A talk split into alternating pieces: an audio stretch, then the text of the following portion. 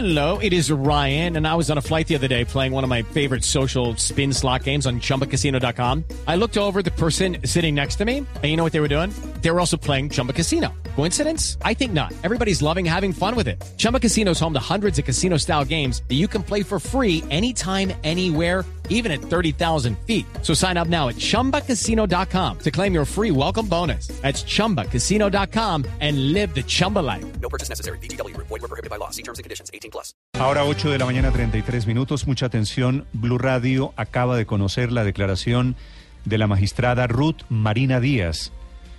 Fue presidenta de la Corte Suprema de Justicia y rinde declaración ante la Comisión de Acusación de la Cámara de Representantes en desarrollo de las investigaciones que se adelantan contra sus colegas. Ella tuvo oficina contra los principales implicados. Con, no contra.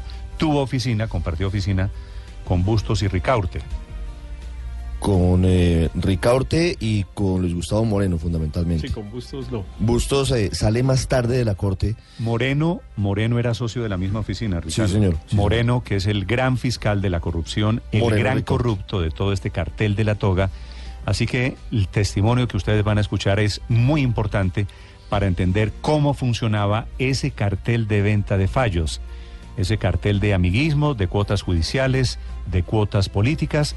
Ella terminó su tarea como magistrada en julio del año 2014, pero fue magistrada y después fue socia entonces de los principales implicados en este caso de corrupción, Ricardo. Néstor, es una historia muy interesante porque principalmente la justicia tiene elementos para saber cómo llegaron Luis Gustavo Moreno y Francisco Ricaurte a trabajar en la misma oficina, que es desde donde comienzan presuntamente a negociar los fallos y a torcer eh, decisiones judiciales.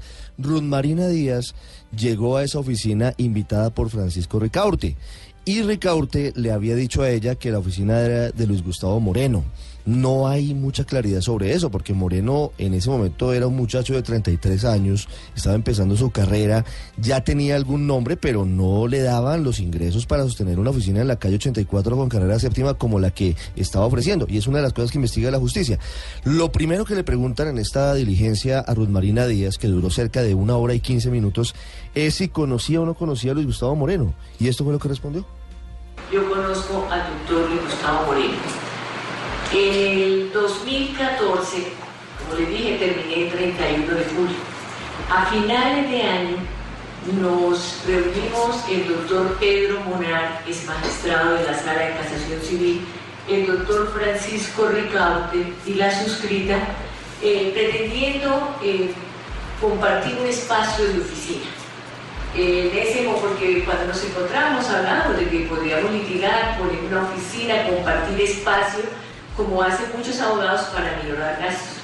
En ese momento el doctor Pedro Munar dijo que él no podía, le hubiera gustado, pero que su hija, que es abogada laboralista, le había ofrecido dentro de la oficina un cubículo Hay que recordar que esta doctora Luz Marina Díaz, expresidenta de la Corte Suprema, fue la del viaje, Ricardo. El famoso viaje en el crucero con otros magistrados de la Corte Suprema y del Tribunal Superior de Bogotá en su momento, que estuvo involucrada en la polémica porque se decía que los magistrados eran más viajeros que operadores judiciales. Y ella empieza además a contar cómo fue que Francisco Ricaurte, que primero había sido magistrado de la Corte Suprema y luego había sido magistrado de la Judicatura, la invitó a la oficina. Obviamente, detrás de todo esto está la sospecha, o por lo menos la pregunta, de si ella estaba o no metida en el cartel de magistrados. Ella niega cualquier vinculación, la vamos a escuchar un poquito más adelante, pero aquí habla sobre cómo llega a la oficina famosa de Moreno y de Ricaurte. Vimos con Francisco Ricardo que vamos a conseguir una oficina. Tenemos que averiguar cuánto vale un arriendo para pasar. A primero, me parece que a principios de diciembre del 2014 me llamó Francisco Y me dijo que un joven abogado, que era muy inteligente, que era una persona muy correcta, de buenas maneras, le había ofrecido dos espacios en una oficina que él tenía en la calle 84 con séptima, que era una oficina pequeña, pero que ahí pues podíamos empezar. Yo le pregunté si conocía al doctor y me dijo que sí, me dijo el nombre. Yo nunca había oído el nombre del doctor Gustavo ni nunca lo había visto. Me lo presentó, me pareció una persona muy correcta, de muy buenas Habla maneras. en esta declaración, Ricardo, del famoso contrato revelado por el fiscal Luis Gustavo Moreno, el contrato de la fiscalía. Claro, lo que pasa es que eh, en medio de la declaración eh, le preguntan a ella cómo era que financiaban la oficina. Ella dice, mire, yo al comienzo del contrato no pagué nada porque yo salí de la corte y tenía un impedimento para litigar ante la corte y casi que ella eh, admite que ella no pagaba un peso, que los que pagaban ahí eran Moreno y Bustos. Moreno y, y Ricaurte. Ricaurte, corrijo, Moreno y Ricaurte. Entonces eh, allí ella deja la duda y luego sí viene el contrato de la fiscalía, pero el contrato de la fiscalía, según Moreno, era el que usaba para pagar la oficina. El contrato de la fiscalía es el que consiguió Ricaurte en épocas ya de, de Eduardo Montealegre. Sí, señor.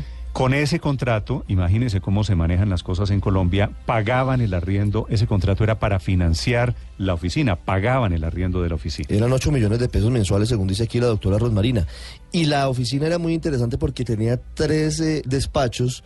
O sea, nosotros todos, vía fiscalía, les pagábamos el arriendo de la oficina Eh, a los esto dijo de cuál era la oficina que eh, decía el doctor Ricaurte había sido de Gustavo Moreno, pero luego terminó admitiendo que no, que él simplemente era el hombre que firmaba, pero no era el dueño del contrato.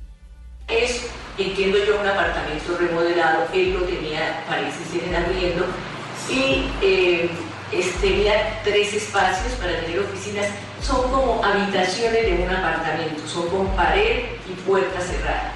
Entonces él, muy amable, doctor eh, Moreno, me dijo que la oficina más grandecita la ocupara yo por ser la dama, porque tenía una salita, y yo le dije que no, que yo le agradecía mucho, pero que pero que no me parecía porque él era el titular de esa oficina, que la tenía. Entonces él le ofreció... al- Algo que llama la atención es que casi nunca iba ninguno a esa oficina, ni el doctor Ricaurte, ni el doctor Moreno, ni la doctora Ruth Marina Díaz. Esto dijo sobre, sobre eso, sobre cómo empezaron a distribuirse las diferentes especialidades del derecho en esa oficina. La oficina, como les estaba comentando, se empezó en el 2015. Y ellos eh, rara vez iban. Ustedes saben que uno cuando va a una oficina de abogado independiente va solamente a atender sus diligencias. El doctor Francisco laboraba en su casa por lo general.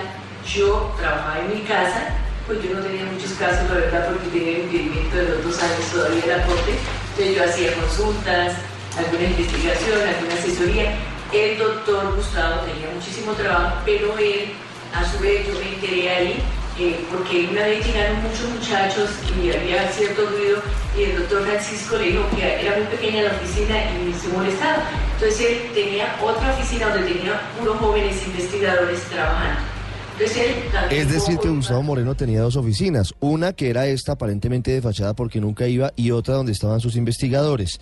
Habló también Ruth Marina Díaz ante la justicia sobre ese contrato que estaba a nombre de Luis Gustavo Moreno pero que terminaban pagando con Francisco Ricaurte. Ella dice en principio no pagó un peso.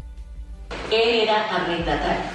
Lo supe, lo miré, nu- nunca había el contrato de arrendamiento. Yo quiero saber quién era el arrendatario, estamos hablando personas. El doctor Gustavo Moreno. Era que, según ellos me informaron a mí, según ellos, el doctor Francisco y el doctor Gustavo, el doctor Francisco me dijo, el doctor Gustavo tiene una oficina en la calle 84, número 7, y él nos invita a compartir un espacio dentro de esa oficina. Dice Ruth Marina Díaz que se enteró del escándalo por los medios de comunicación, que ella nunca vio a ningún político ni a nadie, ni escuchó nada ilegal en la oficina que tenían en el 84 con séptima, y que al contrario, a ella le parecía Gustavo Moreno una persona extraordinaria. El doctor Gustavo era un hombre muy correcto, muy serio, muy respetuoso, tenía don de gentes. Y era un hombre donde yo veía que llegaban, cuando yo a veces llegaba a tener alguna cita que tuviera, veía que llegaban los medios de comunicación permanentemente y le hacían entrevistas. Y era un hombre que tenía una elocuencia, hablaba contra la corrupción con una propiedad infinita. Hablaba contra la corrupción Luis Gustavo Moreno, hágame el favor. Y habla de... Con una propiedad Sí, infinita. por eso, mire. Y hubo varios episodios extraños. Un día Luis Gustavo Moreno, dice la doctora Rosmarina Díaz, se llevó los muebles de la oficina. Y otro día llegó supuestamente un grupo de gente que trabajaba con él y le destruyó la línea telefónica Francisco Ricaurte. Y supuestamente esa gente también le robó dos eh, eh, bolígrafos muy caros. Tan fino el doctor Ricaurte, le robaron dos esferos.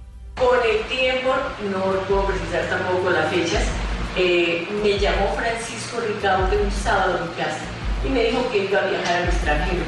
y que me pedía el favor que mandara a cambiar la guardia de la oficina. Yo le dije, ¿pero qué pasó?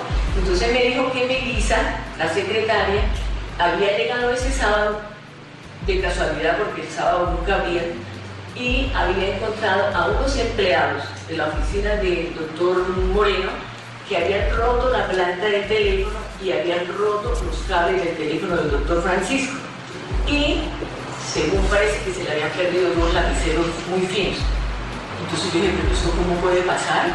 Entonces me dijo, no, yo tengo que viajar, tengo un viaje al extranjero, por favor, mande allá. Yo mandé a que la Habló. Ruth Marina Díaz de que se extrañó cuando fue nombrado fiscal anticorrupción porque dijo que ganaba más plata con las casaciones y como abogado litigante que como funcionario, pero pensó que quería ser hoja de vida.